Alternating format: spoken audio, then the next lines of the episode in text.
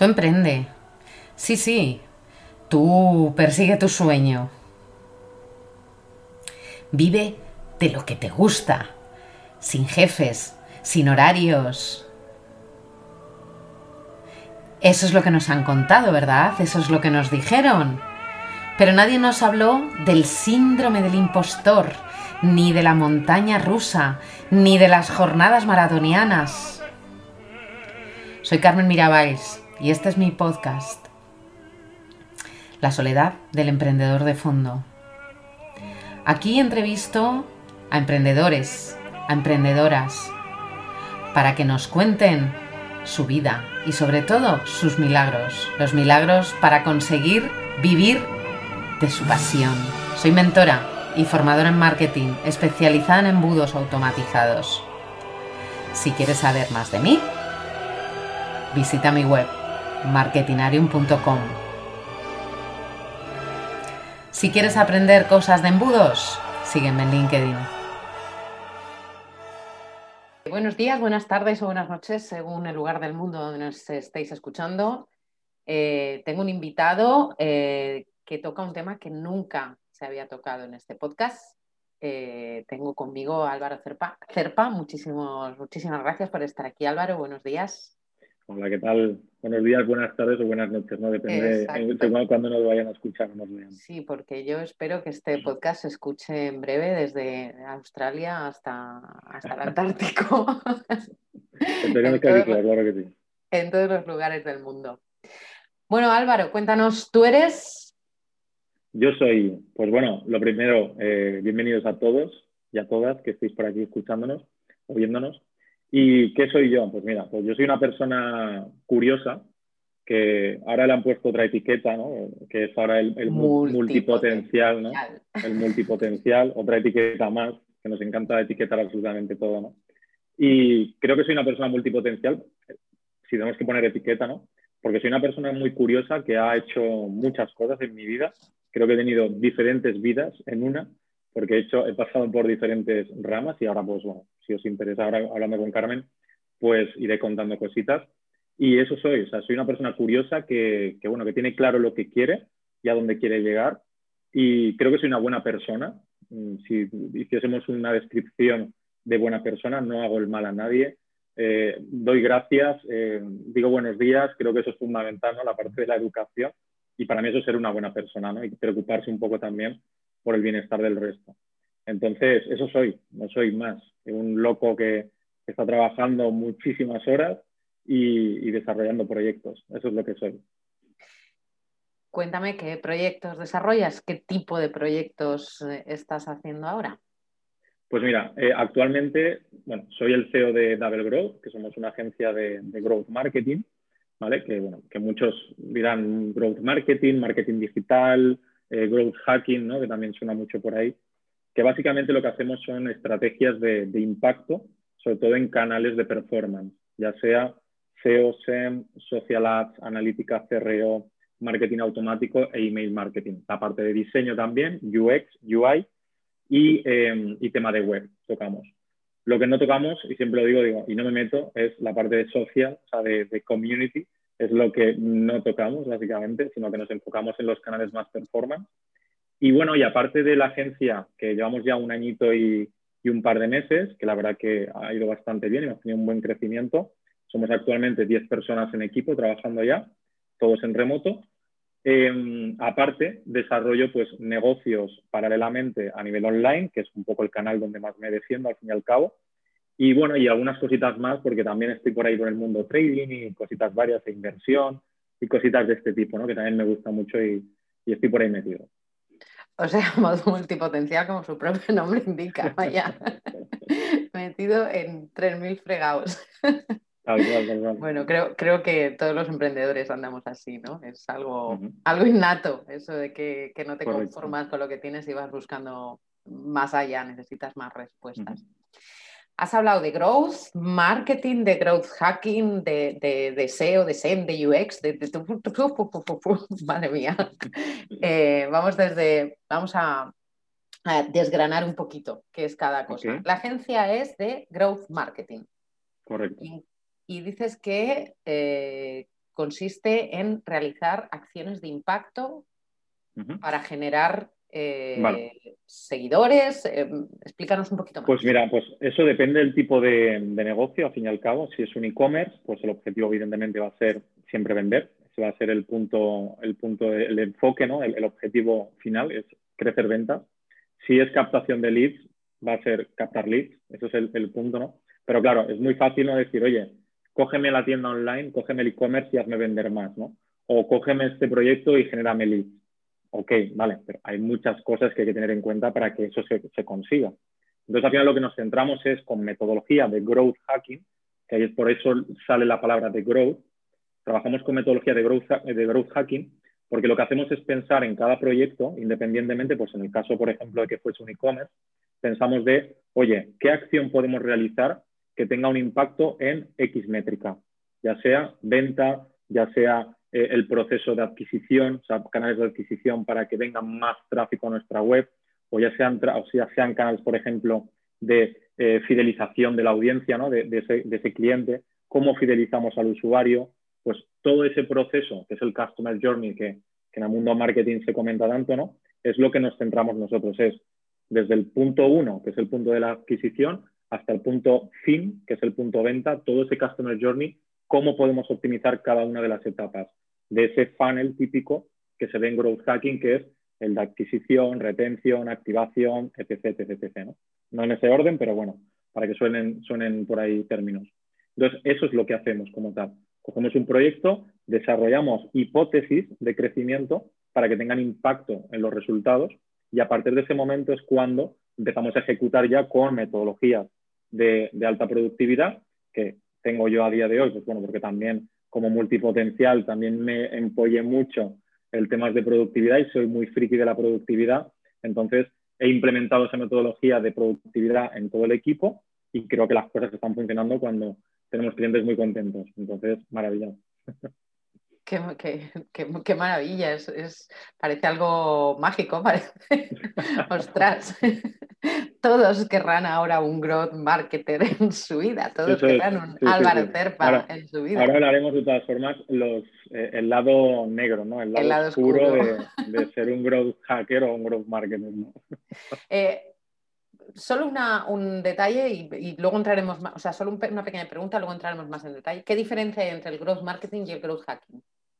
Para pues mira, growth, en realidad al final, pues mira, esto en realidad mm, ya en sí a nivel de diferencia, podríamos decir diferencia, el growth hacking como tal en realidad es una metodología, una metodología de, con una base fundamental científica, con un método científico. O sea, es metodología en realidad. Y el growth marketing nace un poco como etiqueta, porque al final y al cabo es lo mismo. Nos encanta etiquetar y suena más cool, ¿no? O más guay growth marketing que marketing digital, entonces, para mí es la fusión entre ambas, entre el marketing digital con todos esos canales y la parte del growth hacking. Entonces, yo he hecho la fusión de uso todos estos canales necesarios con la metodología de growth hacking. Entonces, lo que hago es, pues bueno, nos llamamos growth marketing y ya está. Podría decir que soy una agencia de growth hacking, pero ¿qué es lo que pasa? Que un poco también, eh, a mi parecer, creo que es un sector que todavía está muy verde en España, sobre todo, está muy verde y hay empresas que, se asustan, ¿no? Growth hacking, ¿qué es esto? Y, se asustan, entonces, bueno, pues growth marketing. Suena algo, claro, el growth hacking suena algo como ilegal, alegal. Totalmente. y además que está muy, muy, está muy manchado también en el sector porque la gente se piensa a veces que, que, son únicamente, pues bueno, que son hacks que le llaman milagrosos, que vamos a hacer así, que va a entrar un tío que es un crack con una gorrita y una sudada de capucha, va a tocar cuatro teclas y te va a despegar el proyecto hasta el fin, ¿no? Y no es eso, o sea, no es eso, básicamente. Esto es desarrollar hipótesis y experimentar muchísimo, o sea, pero mucho, mucho, mucho, y que cada experimento que desarrollas e implementas lo mides. Esa es la grandísima diferencia, que hay una metodología, un método científico, donde vas a analizar cada ejecución que realizas. Entonces vas a saber si ha funcionado o no ha funcionado, pero necesitas un equipo ejecutando, experimentando constantemente. Eh, ¿Siempre te has dedicado al marketing? No. Eh, o sea, que no, es algo, no, lo llevabas dentro. ¿Cómo has llegado hasta aquí? Pues mira, es curioso, ¿no? Porque no lo llevaba dentro, pero sin embargo, a, mis 18 años visité una agencia de marketing que además muy grande, ¿no? Y dije, qué maravilla, me encantaría algún día dedicarme al marketing. Pero no me dediqué al marketing hasta muchos años después. Curioso. Es, curiosísimo porque casi todo el mundo que entrevisto tienen alguna conexión de pequeños o de jóvenes con lo que están desarrollando ahora. Tal cual. Pues justo mira, pues yo empecé con, bueno, yo era un, un, mal estudiante, sinceramente, o sea, era muy mal estudiante en el, en el, instituto. También un poco podríamos hablar ¿no? de, la, de cómo está el sistema educativo, evidentemente, pero era muy mal estudiante y soy de las personas que a los 16 me salí de estudiar y dije, me voy, me voy a trabajar. Y me fui a trabajar de, mecánico, de peón de un taller de mecánica, ahí, que no tiene nada que ver con lo que hago, y digo, esto no, a no me gusta para nada. Salté a una, a una papelería y me pusieron de, de gerente en una papelería. Te hablo con 16, 17 años, o sea, cuando muy pollito, ¿no? Eh, en ese momento dije, ostras, tengo que estudiar, tengo que hacer algo con mi vida. Y me metí en un grado medio de frío y calor. Y al año dije, ¿qué hago yo aquí? Esto no va conmigo para nada. Yo ya desde los 12 añitos ya estaba muy vinculado en mundo, al mundo informático. O sea, me regalaron mi primera torre, mi primer Pentium, 133, eh, que era, un Pentium 33 que le tenía un botón de turbo, le pulsaba y se ponía 133. Era tremendo con disquets y yo estaba loco, me encantaba, ¿no? Con 12 añitos. Y, bueno, y, ya poquito a poco pues dije, no, esto no me gusta lo del frío y calor y me metí a informática, a un grado medio de informática y eso ya sí que lo saqué, eso ya sí que me vi en mi salsa. Tampoco era un gran estudiante, pero me gustaba. Eh, tenía capacidad porque veía las cosas y las captaba fácilmente, tampoco necesitaba estudiar mucho, o sea que muy bien. De allí ya salí pues con, en prácticas a trabajar por ahí no empecé a trabajar en un sitio de informático, sino que me metí a vender pisos en una inmobiliaria. una auténtica locura. De ahí salté ya a un PC Box, a tema de informático, reparación de ordenadores, eh, tema de software, etc.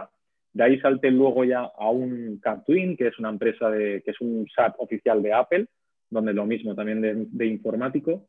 Y con 21 añitos, que ya tenía un, un trabajo con un buen sueldo, tenía, eh, tenía capacidad de, crecimiento en la propia empresa, porque incluso me llegaron a, ofrecer el dirigir una de, de las nuevas tiendas que iban a abrir por España, etcétera, etcétera. ¿no?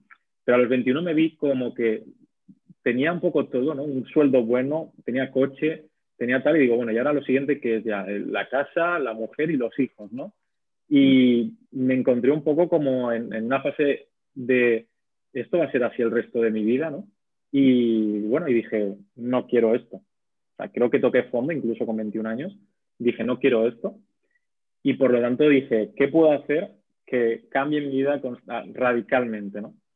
Y fue meterme al ejército. Uh. Cogí, me metí al ejército, acabé en, en Zaragoza en la unidad militar de emergencias, haciendo incendios forestales, escalada por montaña, o sea, cosas que no hubiese hecho en mi vida seguramente, porque era totalmente el lado opuesto, ¿no? Era más sedentario porque el mundo informático a veces va un poco más vinculado, ¿no?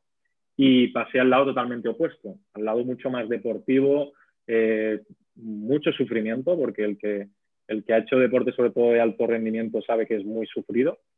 Y ahí pasé unos cuantos añitos en los cuales, pues bueno, también seguí aprendiendo muchos temas de informática, nunca he dejado la vinculación, siempre pues estaba aprendiendo programación o, muchas otras cosas, hasta que un día ya allí dije, bueno, yo creo que aquí ya también me he pasado ya, he tocado ya el techo a esto, me voy de aquí y me fui a emprender a un negocio de marketing multinivel, en el cual eh, me empezó yendo muy bien, bastante bien, y dije, pues nada, me voy del ejército, me dedico a, emprender ya. Eh, fue donde tuve el contacto con, con el desarrollo personal, eh, el crecimiento en el, emprendimiento, ya viendo un poco esa mentalidad, ¿no?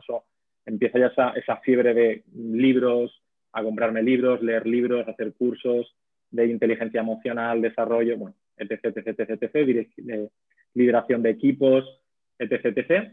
Y llega el momento en el que me arruino por completo, pero por completo. O sea, 70 céntimos en cuenta totalmente y, y entonces digo, ostras, hay que empezar de cero nuevamente.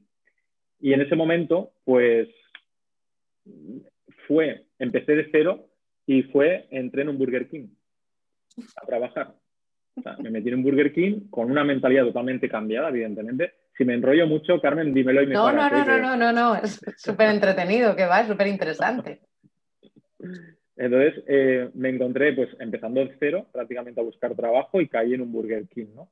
Con una mentalidad totalmente diferente, obviamente, porque en, un momento de, urgencia total, ¿no? De desesperación, porque estaba, digo, 70 céntimos en la cuenta bancaria, eh, te comes el mundo. O sea, ya es, vas con otra actitud y dices, oye, o una de dos, o, me quedo aquí abajo o voy a por todas, no, no hay más, ¿no? Y, nada, y entré en un Burger King y, ahí pues a tope. Estuve, no estuve mucho tiempo porque rápidamente me salió la oportunidad de meterme de becario eh, en una agencia de marketing, básicamente, y empecé como becario en una agencia. ¿Qué es lo que pasa? Que yo venía ya con un background, digamos, de, estudiar mucho tema informática, entonces veía soltura, ¿no? Veía facilidad a la hora de aprender el tema, el tema de marketing. Entonces eh, me metí de becario en una empresa de desarrollo de software y yo era el departamento de marketing en esa empresa. era yo, no había nadie de marketing, estaba yo solo en una empresa de desarrollo de CRM y, y ahí fue un poco como mi primera experiencia donde empecé a desarrollar. Me pusieron dos becarios más, yo era el jefe de esos dos becarios siendo becario en la empresa, o no, era, era un show, ¿no? Aquello.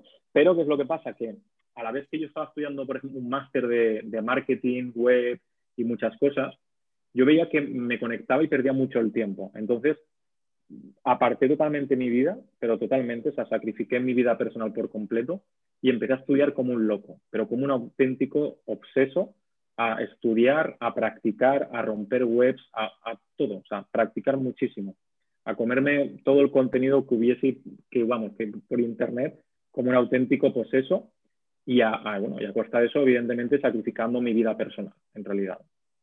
Eh, cuando estuve en cierto tiempo de becario en esta empresa, a los seis meses así que estaba de becario, sin cobrar nada, evidentemente seguía ahogadísimo a nivel económico, eh, me sale la oportunidad de emprender en una, en una, aceleradora de startups donde me seleccionan como perfil potencial de, de marketing.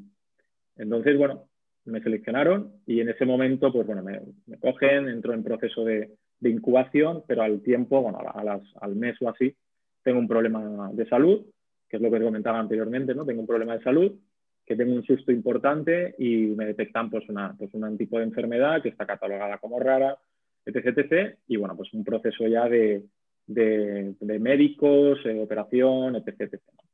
En ese momento, pues bueno, pues es otro, otro antes y después en mi vida, evidentemente, porque dije esto, obviamente, una de dos, o me quedo aquí abajo o busco alternativas y continúo, ¿no? Entonces vuelvo a caer en otra agencia de marketing, donde estoy, eh, fueron cuatro meses, muy a tope con la agencia. No voy a decir marcas por respeto y porque tampoco quiero hacer daño a nadie, ni mucho menos. Pero siendo becario ya empezaba incluso a dar clases a los propios empleados. daba clases a los empleados, los que estaban contratados, y yo seguía siendo becario. Entonces ya decía, algo aquí no funciona como tiene que funcionar, me parece, ¿no? Yo evidentemente sería como un loco, pese al estar con el tema de, las, de los médicos, seguía como un loco consumiendo contenido, practicando, probando muchas, muchas, muchas horas. Y después de esos cuatro meses ya en una agencia, tengo la oportunidad de dar una conferencia, en, una, una, charla en una escuela de negocios presencial en Valencia, en la, de marketing automático, en la cual fue un éxito. fue un éxito, nos sirvieron casi 50 personas o 40 y pico así, bastante bien, la gente la enhorabuena. Y a partir de ahí fue cuando ya me contactaron para, yo eché un currículum en una agencia, me dieron justamente en esta, en esta charla y me contrataron.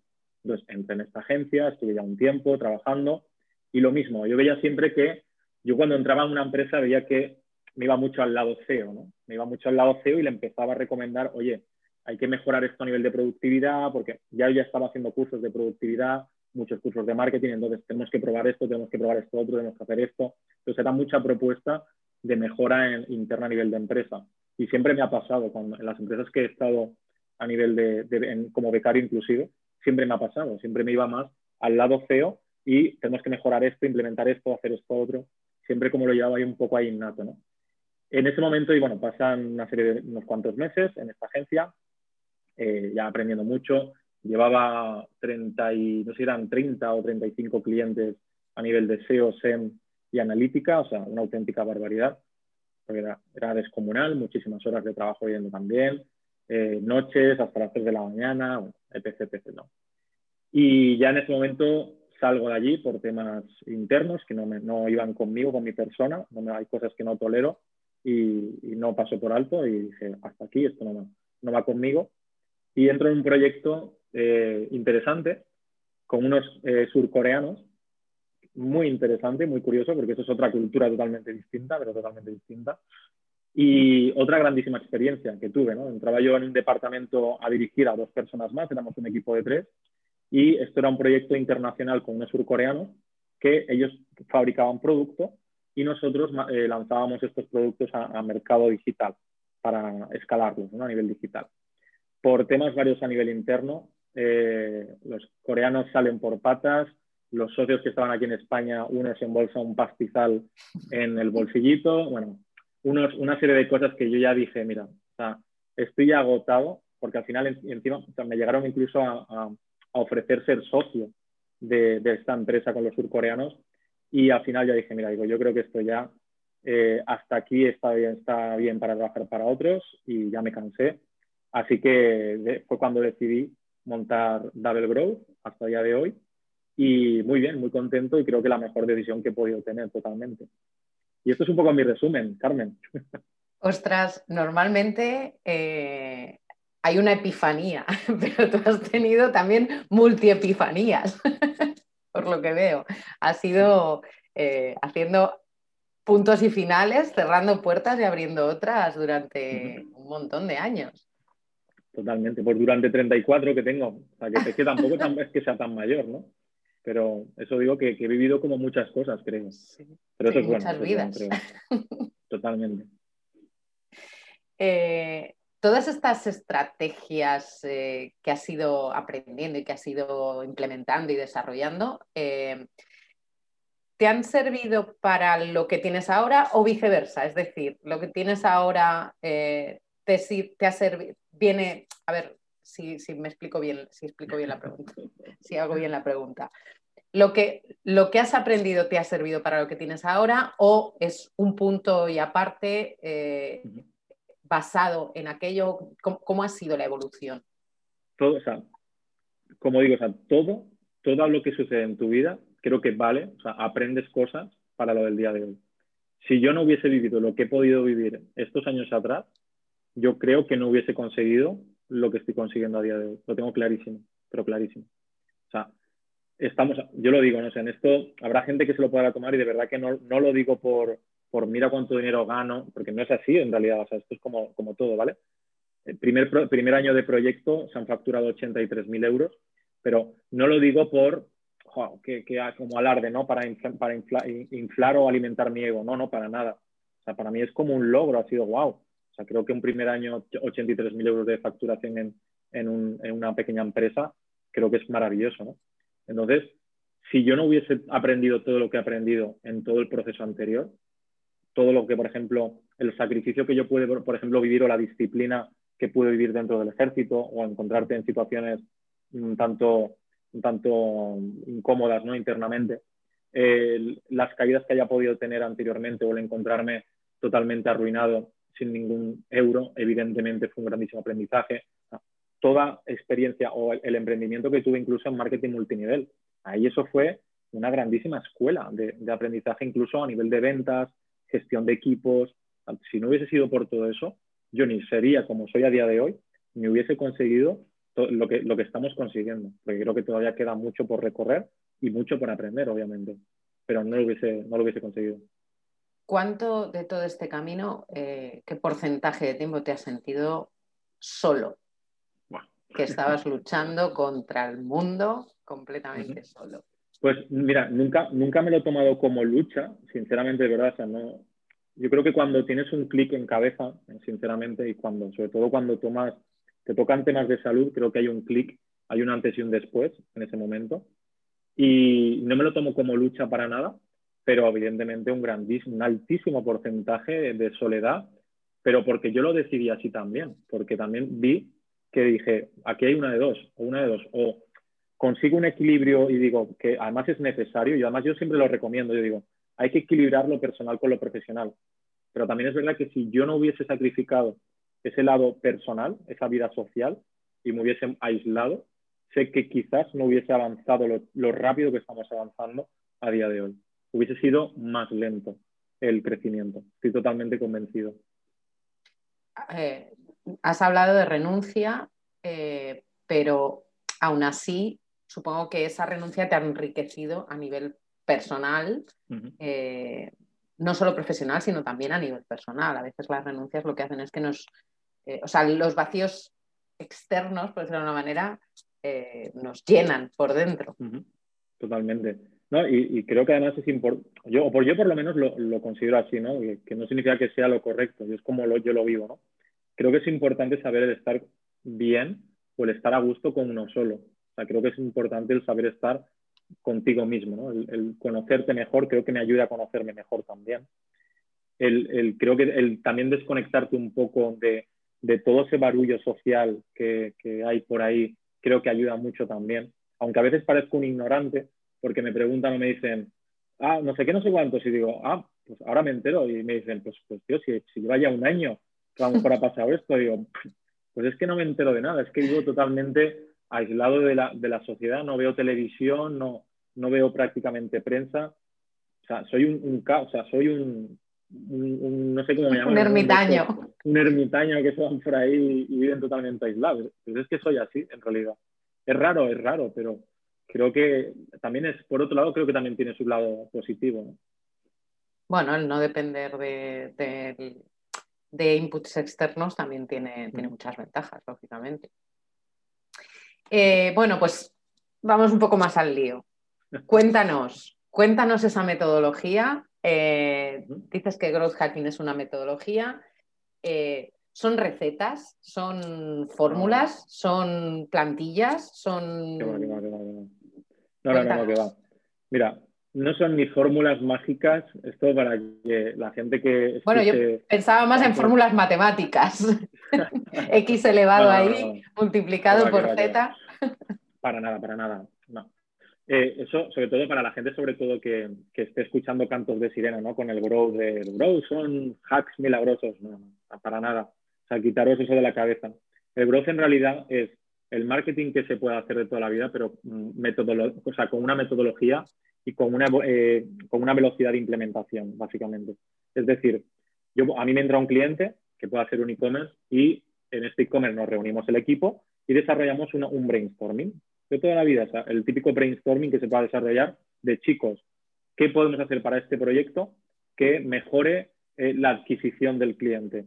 según la etapa en la que se encuentra el cliente, dice, oye, pues a mí lo que me interesa es o generar más adquisición para generar más visibilidad y que nos conozcan más y vengan más a nuestra página, o no, mira, ya soy un, proyecto que funciona y lo que necesito es fidelizar mejor a mis clientes para aumentar el, bueno, para aumentar el lifetime value, ¿no? el LTV, este de que nuestro cliente aguante más tiempo con nosotros.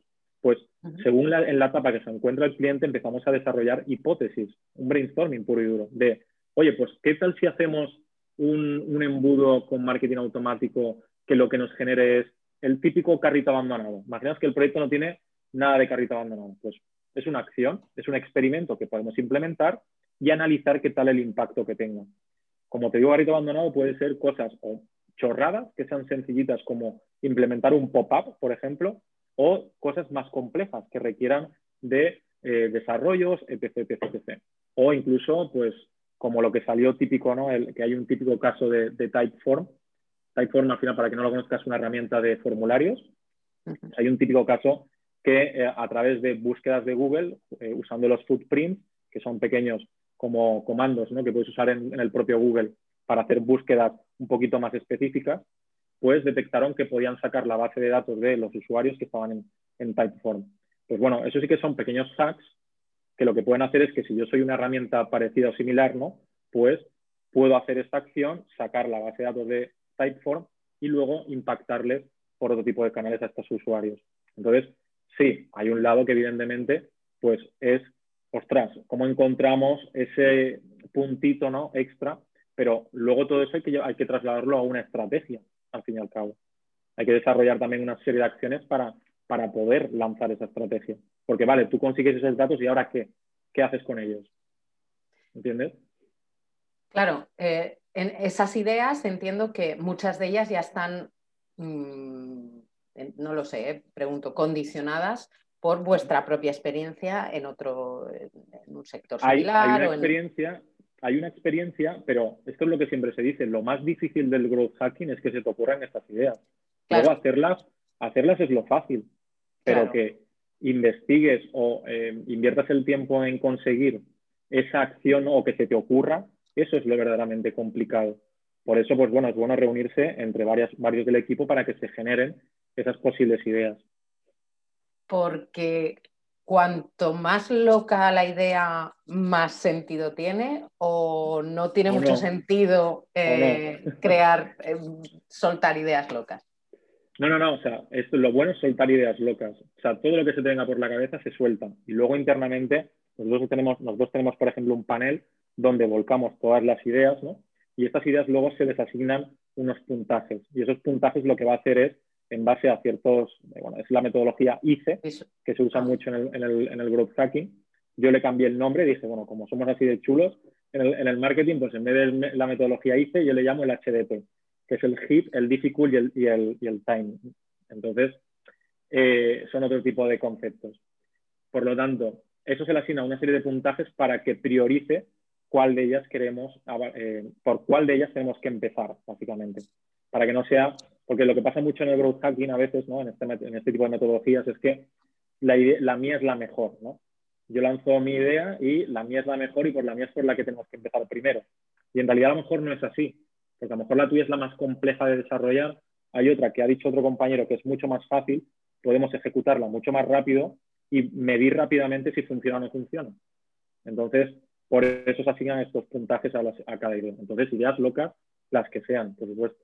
Claro, luego se bajan, se objetivizan, ¿no? Se bajan a la tierra con, con, con, KPIs más, más Se bajan a la tierra y sobre todo la tecnología, o sea, con qué tipo de tecnología se puede trabajar, cómo podemos hacer esto, cómo podemos hacer aquello. ¿Cuál es la más, idea más loca que habéis desarrollado, si se puede contar? No, a ver. idea loca, realmente loca y que haya funcionado. Locas tampoco. Luego, esto es otra cosa. A veces desarrollas ideas y, hay que tenerlo muy claro, que igual es un fiasco, o sea, igual es un fracaso, porque, por ejemplo, hace no mucho montamos, montamos para un cliente, ¿no? El, un, era un, como un cuestionario, básicamente, pero era un cuestionario como una calculadora de temperatura digital. Era para analizar en qué estado se encontraba tu negocio a nivel de riesgos tecnológicos, a nivel interno, ¿no? Pues bueno, al final es un lead magnet, pero que, guau, qué chulo, qué guay, lo hemos hecho dinámico con esto, con tal, preguntas súper cuidadas, con un copy espectacular, pues fue un fiasco. Pero es que esto funciona así. esto funciona así. Dices, qué chula la idea que estamos montando y igual luego no funciona. Pero no funciona, ya obtienes datos, analizas y ya sabes que para próximas cosas tienes unos resultados, o sea, tienes un aprendizaje también, que es lo importante. Entonces, ideas locas, ya te digo, o sea, tampoco es que hayamos hecho eh, barbaridades de viralizaciones, porque no hemos llegado a esos niveles, pero obtenemos resultados, no a grandísima escala, pero a media corta escala estamos consiguiendo cositas, sobre todo mucho con, con, ahora por ejemplo estamos experimentando, porque no solo se trata de experimentación, por ejemplo, de vamos a hacer esto, sino es que también puede ser experimentación en ads, hacer cosas diferentes dentro de las campañas con ads y experimentar dentro de los propios anuncios para ver cómo impacta en, el, en la captación o en, el, o, en el, o en el conversion rate o en SEO. Oye, pues vamos a coger una categoría y vamos a hacerla un rediseño totalmente distinto de un e-commerce y vamos a hacerla diferente y a ver qué tal el impacto orgánico en esta categoría. Entonces, se puede experimentar en, en todas las áreas dentro del, marketing. Claro, y además los experimentos son en real, no, es, no son con gaseosa, experimentáis en, real. en real. En real, totalmente. Con lo cual, eh, los clientes tienen que estar súper abiertos a cualquier cosa que les puedas eh, proponer. O ellos no se enteran, ellos dicen, no, no, no. es un búnker y ellos, eh, yo quiero resultados, a mí, déjame. Una, de las cosas además, y esto ya lo digo un poco por, como recomendación de lo que yo he vivido en mi, experiencia, ¿no? Yo todo cliente que entra lo, dejo muy claro y soy quien marca, quien marca la frontera, o sea, le marco la barrera, porque un cliente, y esto lo digo porque veo que pasa mucho en mercado y, no, no me gusta, ¿no? y además lo he vivido incluso en agencias. el cliente te paga, pero el cliente no es tu jefe. El cliente no tiene ni idea en realidad de lo que es marketing. Nosotros somos los profesionales. Tú me pagas porque yo te trate, o sea, porque yo te solucione unos problemas que tú tienes, que es actualmente el crecimiento de tu negocio. Entonces, eso soy, sí que le dejo muy claro, soy muy tajante con el cliente en eso y confían. Entonces, perfecto Álvaro, lo que tú veas. Genial, adelante con ello. Súper importante. Y por suerte a día de hoy tenemos la mayoría de clientes y he tenido otros que no y por eso ya pues no están a día de hoy quizás, por eso. Pero la mayoría de clientes que tenemos a día de hoy nos dejan hacer, porque encima además van viendo resultado y crecimiento y nos dejan cada vez mucho más libres. Dicen, joder, es que mejor para mí, todo vuestro. Darle, seguir dándole, que vais por buen camino. Y ya está. Obviamente, pues a lo mejor temas de comunicación o temas de, diseño, pues ese tipo de cosas, pues sí que la vemos anteriormente con el propio cliente para ver si va bajo su línea, ¿no? Pero en lo que es la parte de experimentación nos dejan bastante, bastante vía libre. El growth marketing es para cualquier tipo de, empresa, quiero decir. Entiendo que trabajáis con empresas grandes, vosotros. Tenemos de todo, eh, ¿eh? tenemos de todo. Que es para cualquiera, sinceramente. O sea, tenemos desde, además, y no tengo ningún problema en decirlo, tenemos hasta desde un primer, o desde un cliente que entró con nosotros, con, que prácticamente no tenía recurso para invertir y le dije, mira, creo en vuestro producto, me gusta el producto que tenéis. Y empezaron a pagando muy poquito, pero cuando digo muy poquito es muy poquito y a día, de hoy, a día de hoy pagan un poquito bastante más, porque han crecido, les hemos dado resultados y están contentos con nosotros. Entonces, eso también para mí es, entra dentro de la filosofía de Dabel, de no voy a pedirte un gran, eh, un, como un gran fee de entrada si tú no tienes ahora mismo, si no eres rentable. ¿Cómo te voy a pedir yo? A mí directamente es que se me cae la cara de vergüenza el coger un proyecto que a lo mejor están facturando por poner un número, ¿no? 5.000 euros al mes, que es un proyectito que a lo mejor yo le veo potencia de, escalado, y le vaya yo a cobrar 2.000 euros al mes, sinceramente. Si a lo mejor ya con márgenes es que igual no es ni rentable. Que tiene que invertir en su proyecto, por supuesto, pero me gusta más trabajar desde el lado de, de demostrar. Prefiero que los hechos hagan su trabajo, el cliente diga, ok, y cuando yo ya veo que funciona la cosa, entonces ya cojo al cliente y le digo, bueno, tú sabes que yo te dije en la primera llamada que tú ahora ibas a pagar esto, porque estabas en esta situación, pero ahora estás ganando esto, así que si quieres que continuemos, vas a pagar más. Y no se me caen los anillos, como, como se dice por aquí, ¿no? No tengo ningún problema en, en decírselo al cliente y no me tiembla el pulso. Eh, ¿Lo avisas eso? Antes es una sí, sí, cuestión... Sí, sí, lo, aviso, Cuando tú empiezas el proyecto, es bueno, que sepas que eh, durante X meses, no sé, supongo que pones un, una límite. Durante X meses será esto, pero a partir de aquí, si funciona, esto será otra cosa. Hablaremos de, Por supuesto, sí, sí, eso lo aviso siempre en la primera llamada con cliente. Ah, perfecto. No, no, claro, es buena, buena estrategia. Y em, sois transparentes para el cliente, quiero decir, mm, os dejan hacer sin, sin, sin, sin implicarse. Eh, a ver, por un lado sí que hay parte de implicación porque lo necesitamos, porque al fin y al cabo quien mejor conoce su negocio y su proyecto es el cliente. Entonces sí que hay un lado de implicación y además sí que mantengo mucho contacto cercano con el cliente, me gusta además que vea que estamos ahí y además le damos acceso a todo, o sea, tiene transparencia absoluta. De, nosotros trabajamos, por ejemplo, con Nifty como gestor de proyectos interno, donde invitamos al cliente, hacemos todos los paneles de analítica donde el cliente tiene el acceso en cualquier momento a tiempo real. Mensualmente hacemos las llamadas eh, de revisión y además durante el mes seguimos en comunicación por si salen cositas o necesito o tal. O sea, estamos muy, muy pendientes del cliente. Para mí eso además es fundamental e importante, que se sienta acompañado. ¿Qué pasa si la cagas?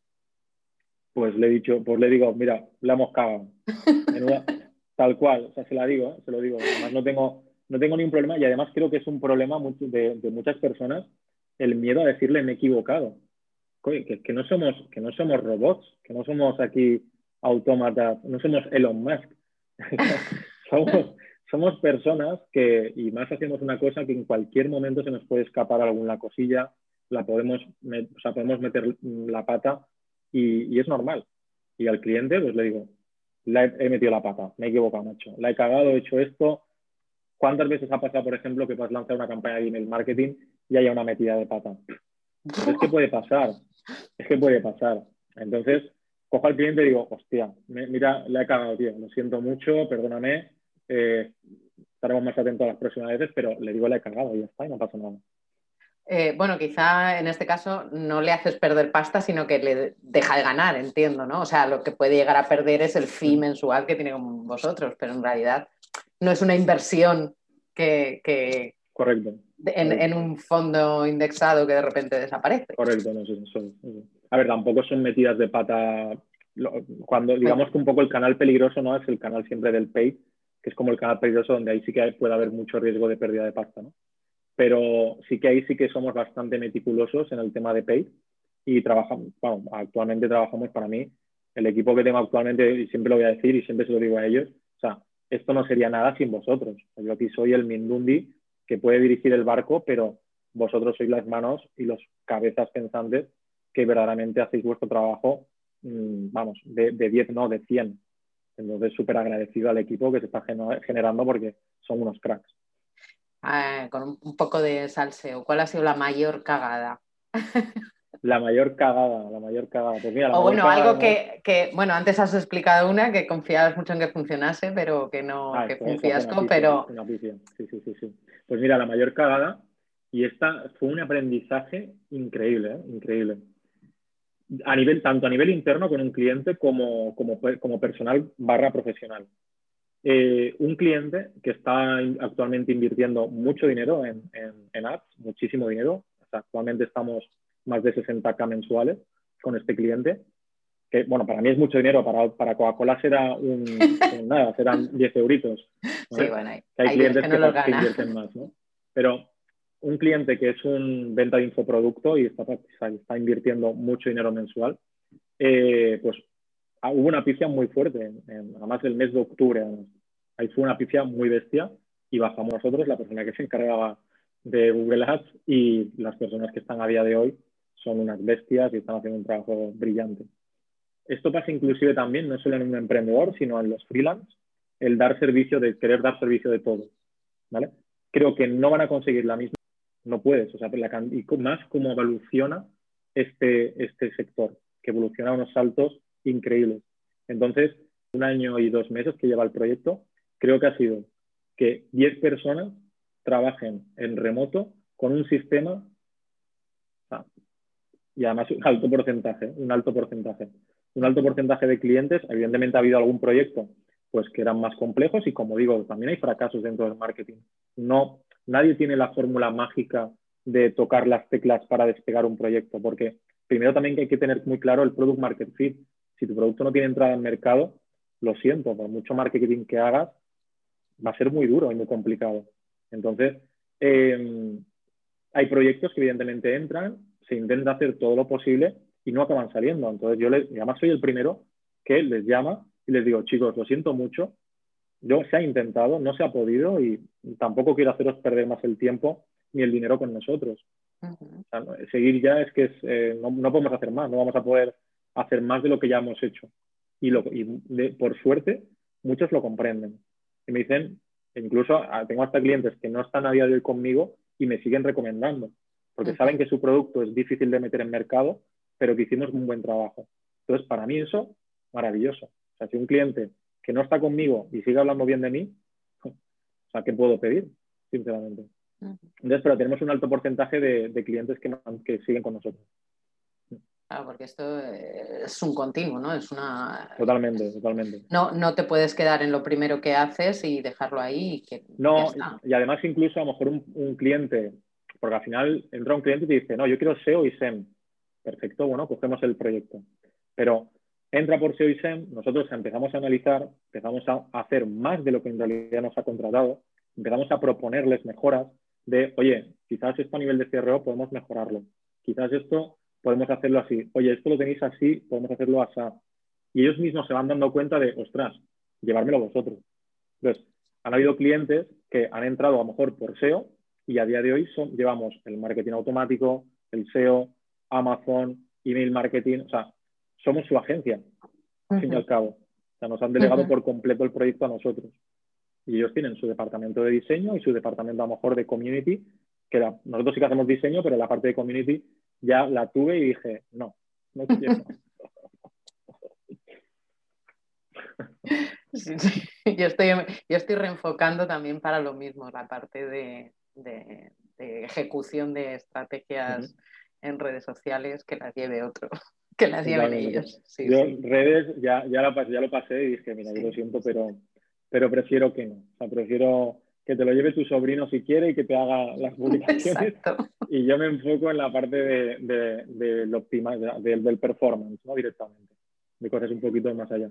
Que obviamente, y no es por desprestigiar, o sea, no, no es por nada, ¿no? O sea, hay communities muy buenos, evidentemente por ahí fuera, que hacen estrategias espectaculares y eso evidentemente puede tener un impacto increíble a nivel incluso de venta y visibilidad.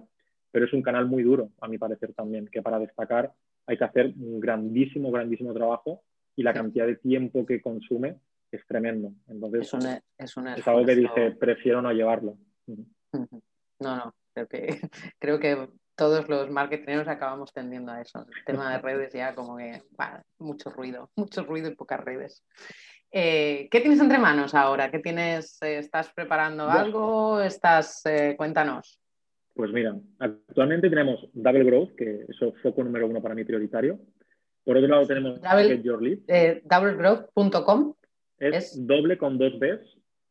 Ah, doble con dos Bs, growth.com. Ahí estamos. Luego pongo, lo, estamos, lo pondré. Estamos en, en cambio de, de, web, estamos haciéndole mejoras al cambio de la web porque hemos implementado actualmente Webflow incluso con, con clientes y la verdad que muy contentos y cositas. Siempre estamos como innovando porque mi cabeza también va un poco así. Siempre voy atento a herramientas nuevas que salen en mercado en Estados Unidos, cómo van. Entonces siempre trato de ir un poco a la última. ¿no? Las pruebas tú primero, ¿no? Sí, sí, obviamente. Primero la cojo. Experimentas en ti mismo. Totalmente. La cojo, la destripo, la reviso, miro el potencial de la herramienta y entonces ya luego la introducimos en, en el, digamos, en, en, el workflow interno que tenemos propio, ¿no? De, de Double. Y actualmente, como te digo, tenemos Double, que estamos ahí bastante a tope y este año vamos fuertes. Hemos empezado un añito bastante importante.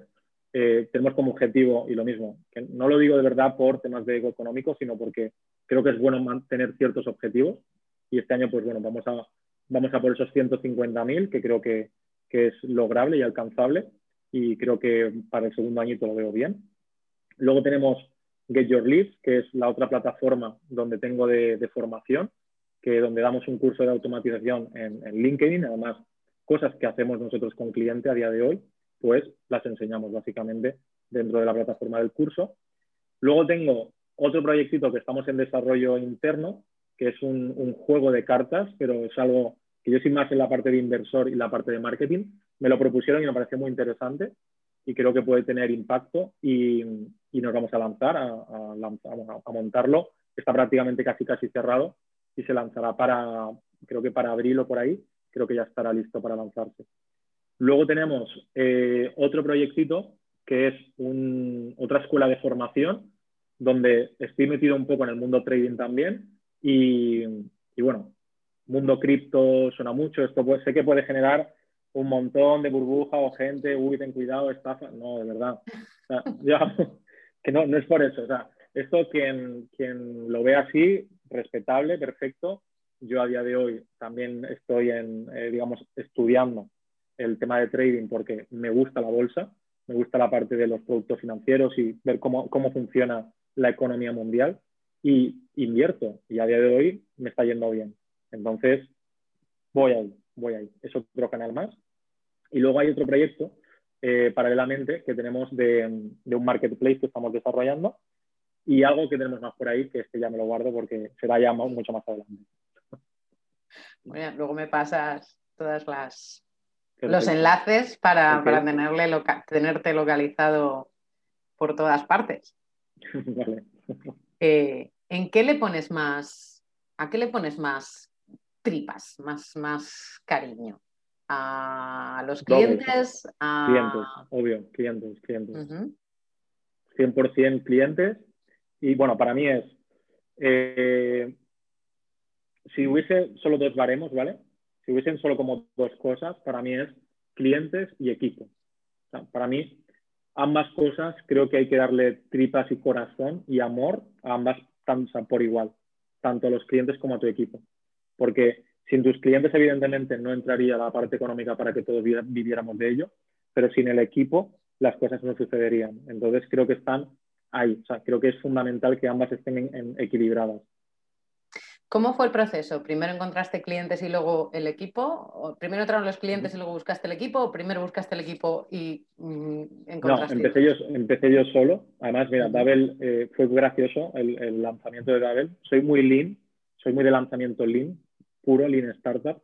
Y en tres semanas se, lanzó, no, en tres semanas no, en tres, tres, fueron una semana más o menos, se lanzó el proyecto de Dabel Growth. Y salió con yo solo ya está.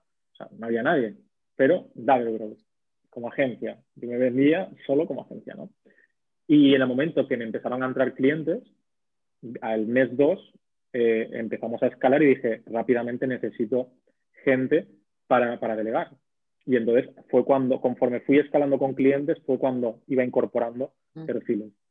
¿Y qué, qué, qué hack utilizaste para que en el primer mes ya tuvieras que clientes pues y que empezasen?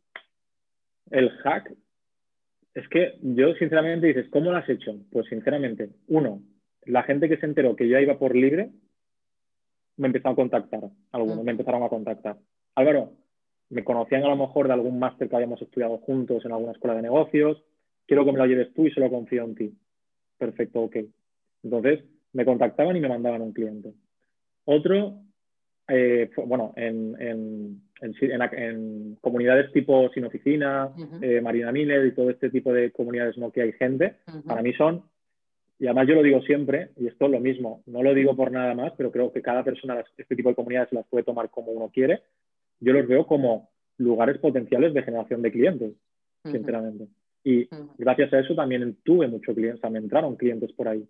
Entonces, a través de este tipo de comunidades, luego ya el propio cliente que se fideliza contigo y te recomienda a, oye, que este o tal, que no sé qué, que tengo un amigo, que no sé cuántos, y te manda el otro. O sea, así es como yo he generado negocio en realidad.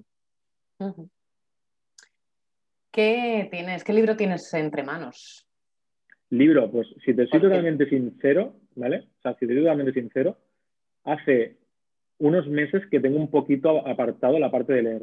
Y mal, por mi parte, pero hay días que es que acabo de verdad agotadísimo porque estoy delante del ordenador y yo no sé ya la, cantidad de horas, esto además te lo puede decir cualquiera del equipo que trabaja conmigo, te puede decir, Álvaro es un, loco, un obseso o algo de esto, porque dicen, es que es increíble, está todo el día ahí conectado, está a todas las horas, ¿no?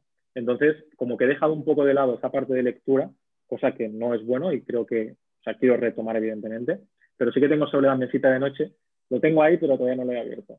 Lo he abierto un poquito.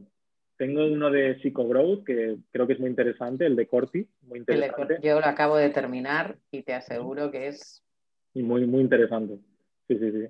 Tiene muy buena pinta y la verdad que, pues bueno, le quiero dar, o sea, quiero leerlo, pero es que es, ya te digo que voy tan, tan, tan a full que digo, es que si encima además de que estoy todo el día aquí, delante del ordenador, trabajando en marketing, desarrollando estrategias, cosas que ya aprendo, porque al final siempre buscas información, aprendes, absorbes información.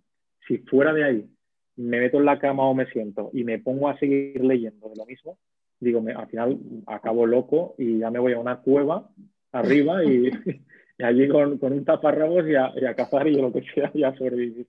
Yo, porque si no. Pero bueno, sí que es bueno el, leer y, y, desconectar la mente. Para mí la forma de desconectar ahora mismo es el trading. O sea, yo estoy aprendiendo mucho de bolsa y estoy aprendiendo de ello también. Y es otro, como, otro lado de, despeje, ¿no? de, aprendizaje para mí. ¿En un futuro te ves dedicándote a lo mismo o dedicándote a otra cosa o dedicándote a una de las patitas solo o dirigiéndolo todo desde, desde la nave espacial? Desde una isla, desde una isla. pues mira, en un futuro eh, me veo, o sea, yo me veo con Double en crecimiento, pero con un nivel de, ya no de prestigio, sino que que la selección de los proyectos sea nuestra, ¿no? Inicialmente, que a día de hoy, por, por suerte, está ya siendo así. Entonces, quiero ya que el cliente que entres, quiero menos cliente, pero mucha más, mayor calidad de trabajo. No quiero que haya una máquina, ni tampoco busco un equipo de 50 o 100 personas. Quiero un equipo de 10, 20 como máximo. Eh, sí, 10, 20 como máximo. Que Double funcione en automático prácticamente y yo estar un poquito como visión más global y luego ya tener pues mis cositas paralelas, mis proyectos para trabajar menos y vivir más, porque en realidad ese es mi gran fin. Yo a día de hoy soy un loco que lleva años trabajando muchísimas horas, pero mi objetivo al fin y al cabo es vivir la vida y más sobre todo cuando tienes algún sustituto a nivel de salud que te hace el clic en la cabeza y dices, joder, me estoy perdiendo eh, gran parte de la vida, ¿no? Entonces, mi objetivo es llegar a un momento de tranquilidad. Suena muy cliché quizás, ¿no? Pero busco esa libertad financiera, busco el trabajar en lo que verdaderamente disfruto, que con lo que hago disfruto, me encanta lo que hago, pero no trabajar tantas horas, sino trabajar muchas menos, que esas menos sean de, alta calidad y poder vivir el mayor el número de, de, experiencias posibles. Eso es así es como me veo en un futuro. ¿No te ves en una isla del Caribe bueno, igual en Bali. cocotero. igual en Bali sí, porque además me lo estoy planteando en este año en verano, sí que me quiero marchar uno o dos meses a Bali, porque es la suerte también de, trabajar en remoto y ser un poco un lobo solitario, que te permite el, desplazarte fácilmente por cualquier parte, ¿no? Me pensaba ir antes, pero por todo el tema COVID, pues mm, se ha paralizado un poco todo este tema. Pero evidentemente me gustaría irme uno o dos meses para allá y luego ya seguramente me marcharé de España, me quiero cambiar incluso el domicilio fiscal y marcharme o a Portugal, Andorra no lo sé, porque el frío la verdad que, me, yo creo que soy un poco más de sangre caliente porque el, frío me, me, da un poco de repelús, ya pasa mucho frío y, no sé, estaba barajando Portugal, el sur de Portugal, quizás me, me parece interesante. Eh, normalmente es una pregunta que hago hace poco. Eh, ¿A quién te gustaría ver entrevistado? ¿A quién me gustaría ver entrevistado? Pues ¿sabes lo que me pasa a mí, Carmen, en esta parte? Que no tengo nadie de verdad y puede ser bueno o malo, no lo sé, ¿vale? Pero no tengo nadie que diga lo idolatro. Creo que la, persona a la cual tienes que idolatrar es a ti misma. Y, el, y puedes aprender mucho del resto, ¿no? Pero alguien que, por ejemplo, creo que podríamos aprender muchísimo, que puedas entrevistar, por ejemplo, creo que Vicente Martí es una persona que creo que es un chico que ha hecho las cosas muy bien y tiene mucha capacidad. O incluso o Víctor, o Víctor Campuzano, ¿no? Son personas, creo que tienen una capacidad bastante potente de, desarrollo de trabajo y son muy buenos en lo que hacen. A Víctor Campuzano lo conozco, pero a Vicente Martí no. Eh, ¿A qué se dedica? Vicente Martí es el, CMO de Streamloops, que es una, una startup que bueno, ya han levantado no sé cuántos millones de ronda de inversión. Y él es el CMO de, que dirige un departamento de más de 30 y pico personas. O sea, y es un chico con 20, no sé si tiene ahora 27 o 28 años o por ahí, y una capacidad espectacular de trabajo y otro obseso más como, como yo. Pues intentaré, intentaré contactar con los dos para ver si... Con Víctor Campuzano hice un curso de online hace, bueno, ahora este invierno ha sido y la verdad es que me encantó su manera de... El de Data Studio. ¿Eh?